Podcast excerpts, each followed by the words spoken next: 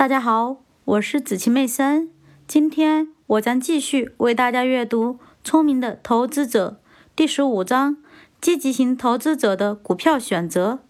对格雷厄姆·纽曼法的总结。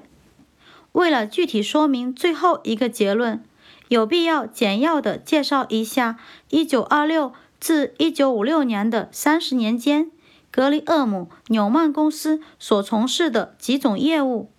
在我们的记录中，包含了这样几种类型的业务：套利，购买某种证券的同时出售一种。或多种将根据重组和并购等计划进行交换的其他证券；资产清理，购买将在公司资产清理过程中收到一笔或多笔现金付款的股票。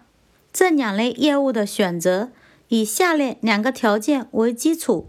一、所计算出的平均回报率在百分之二十及以上；二、我们认为成功的机会至少达百分之八十。关联对冲，购买可转换债券或可转换优先股的同时，出售作为转换目标的普通股。交易头寸要接近于平价水平，即如果优先求偿的证券，实际上以这种方式转换成股票，该业务结束时的亏损额并不算大，但是。如果普通股的下降幅度大大高于优先求偿的证券，并且按市场价对头寸平仓，那么就会产生一笔利润。净流动资产证券或廉价证券，这种想法是以低于净流动资产账面值的成本，尽可能多的购买这样的每一种证券，即价格中没有包含厂房和其他资产的价值。我们的购买价一般都是所剥离资产的价值的三分之二或更低一些。大多数年份里，我们在这方面都做到了充分的分散化，至少包含有一百种不同的证券。需要补充的是，我们经常会从事一些与控制权相关的大规模并购业务，但这与目前讨论的话题没有什么关系。我们对每一类业务的结果进行了密切跟踪。根据跟踪结果，我们终止了两个主要领域的业务。这些领域的总体结果不能令人满意。一是购买明显具有吸引力的证券，以我们一般的分析为基础，按照低于营运资本本身的价值无法购买到这种证券。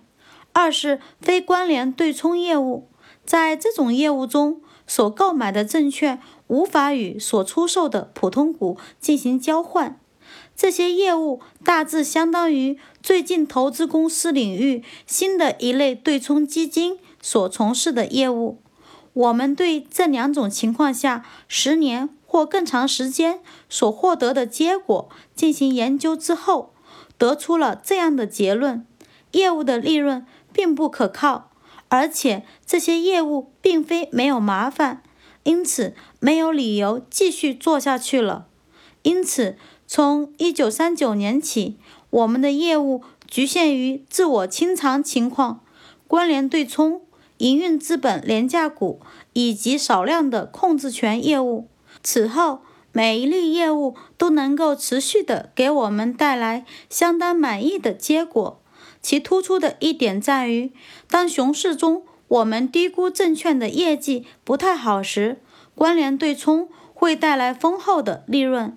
我们无意向那些聪明的投资者卖弄我们自己的投资方法，无论他们的人数有多少。显然，我们所使用的专业技巧并不适合于防御型投资者。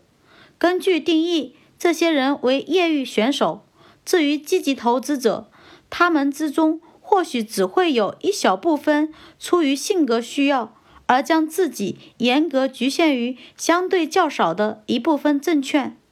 大多数思维活跃的投资者都愿意冒险进入更广泛的投资渠道。他们自然追寻的范围将是自己认为符合下列条件的整个证券领域：一。以稳妥的标准来看，肯定没有被高估；二，似乎肯定能够比一般的普通股具有更大的吸引力。他们考虑了其前景或过去记录的原因，或同时考虑了两方面的原因。在此类选择中，利用我们向防御型投资者提出的各种质量标准和合理定价标准，他们就可以做得很好。但是，他们应该有一定的灵活性，允许在大量有利因素中出现一个微小的不利因素，比如。它不应该排除在1970年出现赤字的一家公司。如果大量利润以及其他重要因素使该公司的股票看上去很便宜的话，